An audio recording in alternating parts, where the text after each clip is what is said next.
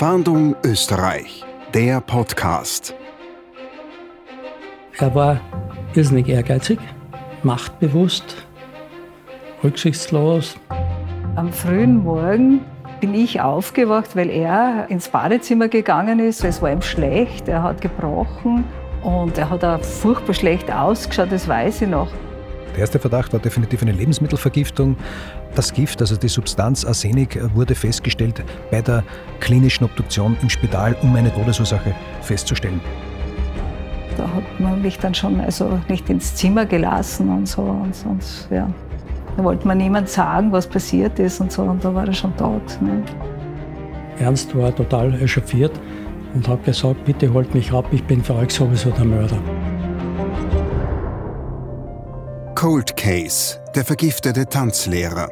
Am 14. September 1972 bekommt der Grazer Tanzschulenbesitzer und Turniertänzer Heinz Kern ein interessantes Paket. Darin alles, was zu einer zünftigen steirischen Jause gehört, unter anderem Verhackertes, also ein Fleischaufstrich und eine Stelze. Wenige Stunden nachdem Heinz Kern die Schmankerln verzehrt hat, wird er mit Vergiftungssymptomen in das Landeskrankenhaus in Graz eingeliefert Wenige Stunden später ist er tot. Erst bei der Leichenschau wird klar, das Verhackerte war mit Arsenik, kurz Arsen, vergiftet. Dieser Giftmord ist bis heute nicht geklärt und bis heute der älteste Cold Case Österreichs. Knapp 50 Jahre kann der Mörder nun schon unentdeckt und unbestraft der Justiz entkommen. Doch die Polizei ist bis heute an dem Fall dran. Immer wieder gibt es heiße Spuren, doch immer wieder verlieren sich diese im Sand. Jetzt aber ermittelt ganz Österreich. Im großen Servus TV Podcast Fahndung Österreich sprechen wir über ungeklärte Kriminalfälle und zwar mit den Ermittlern und Experten, die direkt an diesen Fällen arbeiten.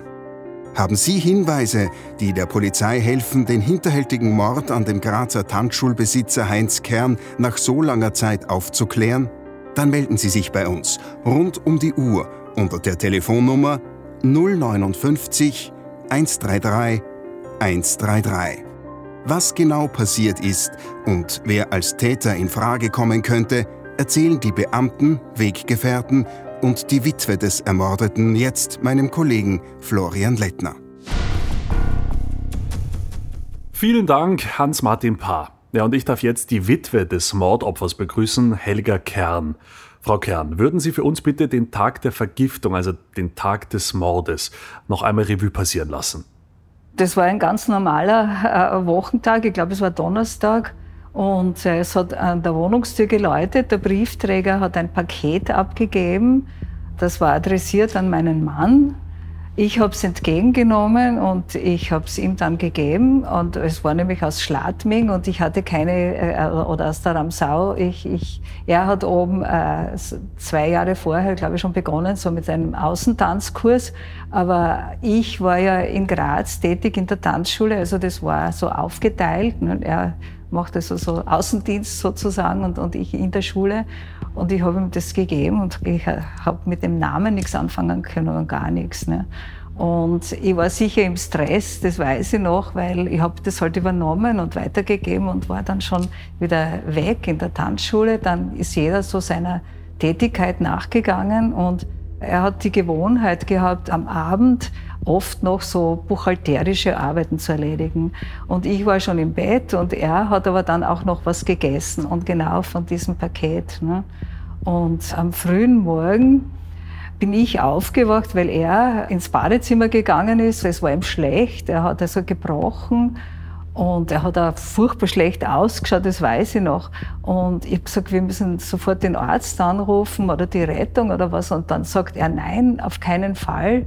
Ich muss ja morgen nach Wien fahren. Er hätte sollen als äh, Wertungsrichter dort tätig sein. Und ähm, ich habe bestanden darauf, dass wir zum, zum Arzt gehen, zum Hausarzt. Äh, dem hat er dann auch gesagt, er will auf keinen Fall ins Spital, weil dann bleibt er übers Wochenende drinnen und die lassen ihn nicht raus. Und der ist Gott sei Dank dann zwar weggegangen, aber er hat gesagt, er kommt wieder in einer Stunde und wenn es dann nicht besser ist, muss er ins Spital. Ne? Und Gott sei Dank ist er dann eben wirklich gekommen und, und wir haben dann sofort die Rettung äh, geholt. Und äh, ich bin noch mitgefahren und wir wussten, weder die Ärzte im Krankenhaus noch irgendjemand wusste, was überhaupt los ist und so. Ne? Ja, und dann äh, war ich eine Zeit lang dort und dann war er aber in Behandlung. Also er hat dann schon also Infusionen bekommen und uns alles Mögliche. Dann kam die Mittagszeit und dann äh, die Oberschwester ist noch zu mir gekommen und hat sie gesagt, ich muss jetzt gehen, weil man weiß nicht, es könnte auch Typhus sein oder was Ansteckendes. Ne? Dann habe ich gesehen, naja gut, jetzt ist er eh versorgt und so, dann gehe ich weg. Und bin aber dann so wahnsinnig unruhig gewesen, das weiß ich noch. Es, und, und dann bin ich also ziemlich bald wieder rausgefahren ins Landeskrankenhaus und da hat man mich dann schon also nicht ins Zimmer gelassen und so. Und, und ja, da wollte man niemand sagen, was passiert ist und so. Und da war er schon tot. Ne? Das ging ja dann auch alles wahnsinnig schnell. Laut Obduktionsbericht ergibt sich, dass das Verhackerte aus der vermeintlichen Geschenkbox ja mit Arsenik vergiftet war. Was ist denn Ihr Eindruck? Hatten die Ärzte, die Ihren Mann behandelt haben, schon einen Verdacht in Richtung Gift, damals als er noch gelebt hat? Ich hatte nicht den Eindruck. Also am Anfang waren sie ja sehr zuversichtlich. Ich weiß nur, der Oberarzt ist gekommen, hat also die Hände so in seinen weißen Mantel gehabt und ja, wie geht's Ihnen? Aha, Turniertänzer und so auf die Art, nicht noch so, weil er hat ja auch Medizin studiert, er war in der Ausbildung, er wollte ja äh, unbedingt sein Studium fertig machen ne? und so kollegial war das noch, das Verhältnis. Ne? Und dann hat er halt seine Anweisungen gegeben, den Schwestern, was sie halt zu tun haben ne? und so, das, das hat niemand geahnt. Ne? Und dann kommt der Moment, als Ihnen die Ärzte sagen, dass Ihr Mann tatsächlich tot ist. Das ist eine unvorstellbare, völlig surreale Nachricht. Na, schrecklich. Das ist, man kann sich das gar nicht vorstellen. Das ist, es ist wie im Film. Also man steht irgendwie daneben und schaut sich das alles an und man hat gar nicht das Gefühl, dass einen das selbst betrifft. Es ist ganz eigenartig und es hat lang gedauert, ich habe das gar nicht so realisiert. Das, also das habe ich erst dann, ich glaube, zwei, drei Monate später habe ich so wirklich realisiert. Das, es hätte eine Bombe eingeschlagen. Es hat sich also wirklich von, von einem Tag auf den anderen hat sich alles verändert. Gehen wir doch noch einmal zurück zu diesem Paket. Was war denn da drinnen? Waren das Sachen, die Ihr Mann grundsätzlich sehr gern gegessen hat? Ja, er hat sehr gern gegessen. Also er hat alles gegessen. Aber ich, ich war ja damals, äh, ich war ja im zweiten Monat schwanger. Mir war es nur schlecht, genau in der Zeit. Ne? Und also, also ich hatte keine Lust, da was zu essen. Aber das, also, ich meine, sieben Monate später ist meine Tochter zur Welt gekommen. Ne? Also ich sage immer, sie hat mir das Leben gerettet wahrscheinlich. Ne? Wussten Sie zu diesem Moment, dass Sie schwanger sind? Nein, das wusste ich nicht. Mir war es nur schlecht. Und das habe ich dann erst einen Monat später erfahren, also realisiert halt, da war ich dann einmal beim Arzt. Ne? Und dann hat es halt geheißen, gratuliere, Sie sind schwanger. Ne?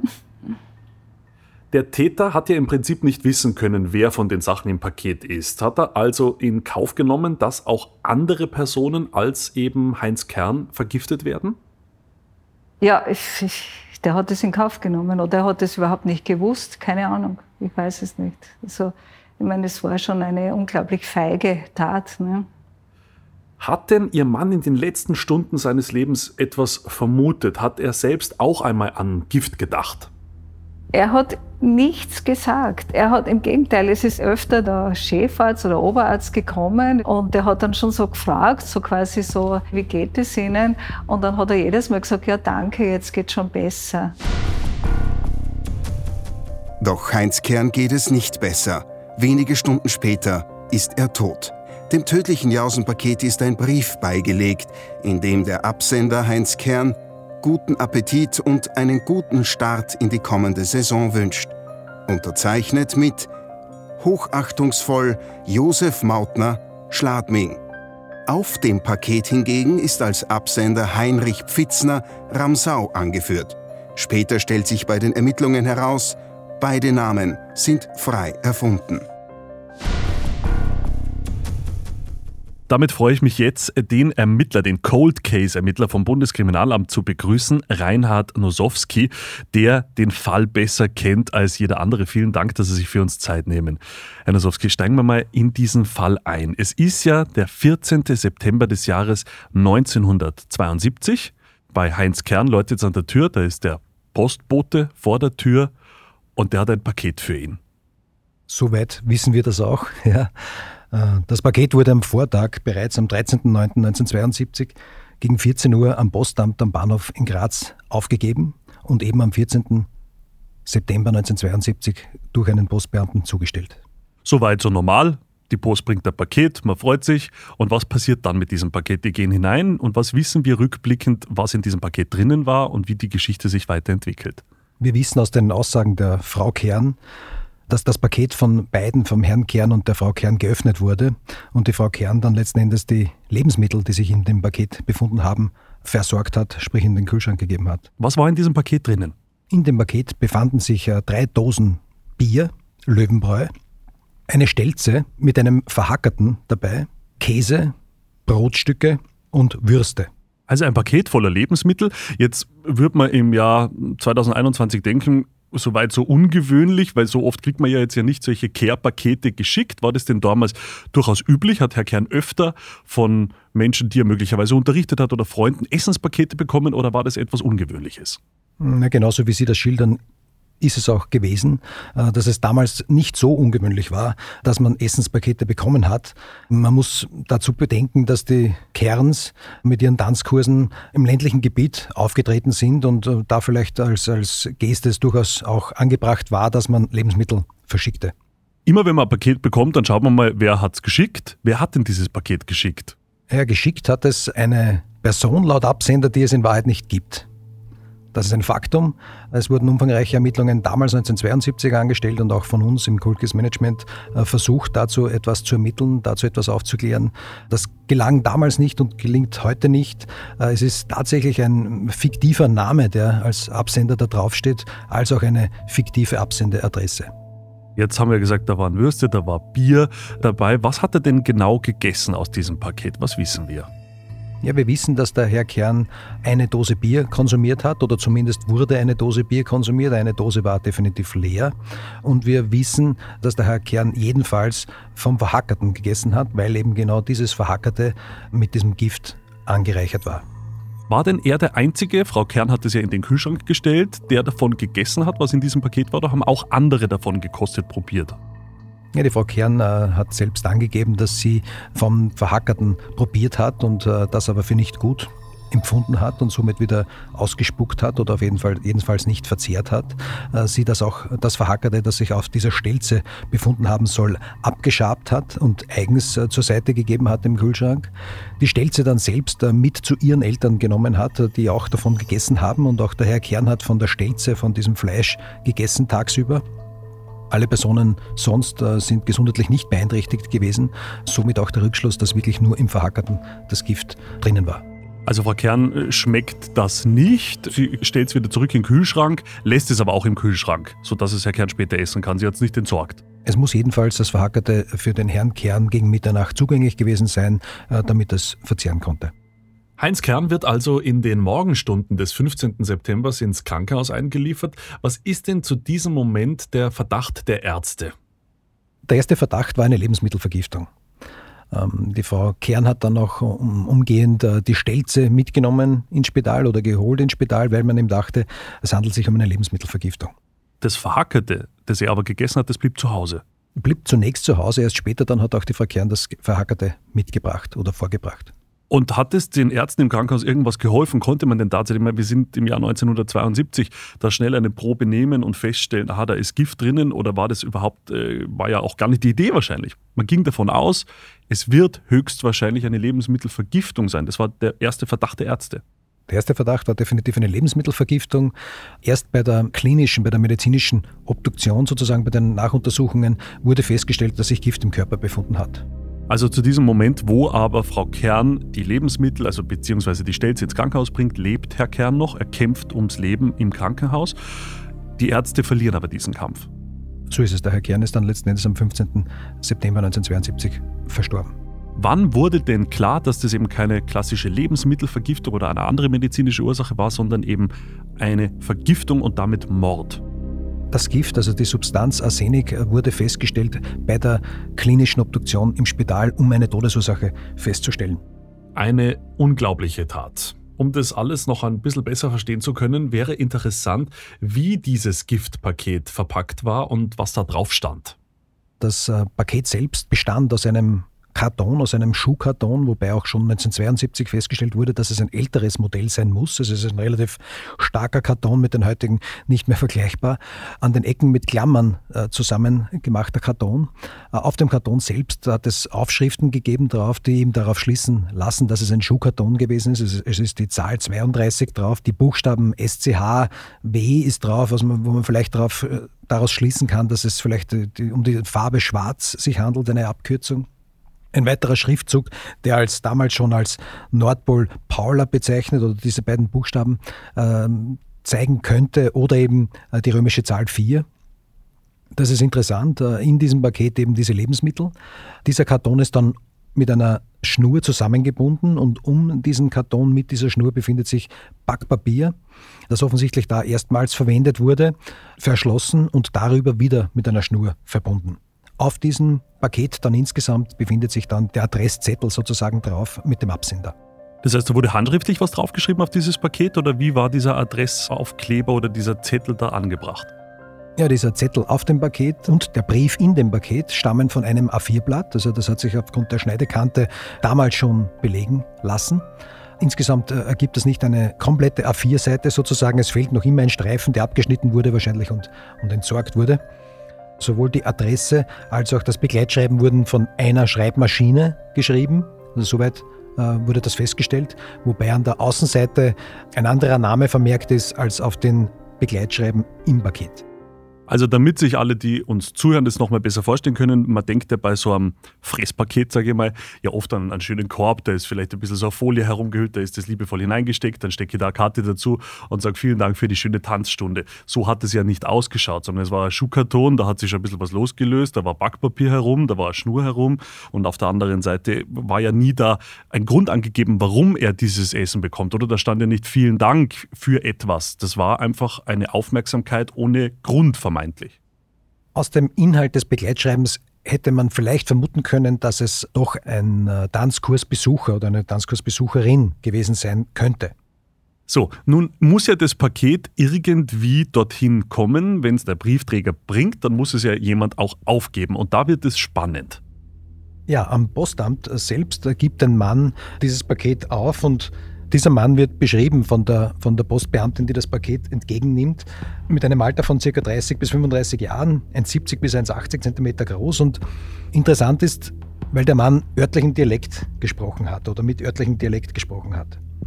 Die Postbeamtin beschreibt dann weiter, dass äh, der Mann dunkle Haare gehabt hat und vermutlich einen Anzug getragen hat, womöglich auch eine Kopfbedeckung dazu eine kleine Geldbörse verwendet hat und äh, das Retourgeld vom Porto, zwei Schilling damals in die Außentasche der Jacke oder des Sakkos gesteckt hat. Sie beschreibt oder beschrieb dann den Mann auch auf jeden Fall ortskundig, weil er irgendwie beim Postamt doch einen Seiteneingang verwendet hat, äh, über den man direkt zu diesem Paketschalter gelangt.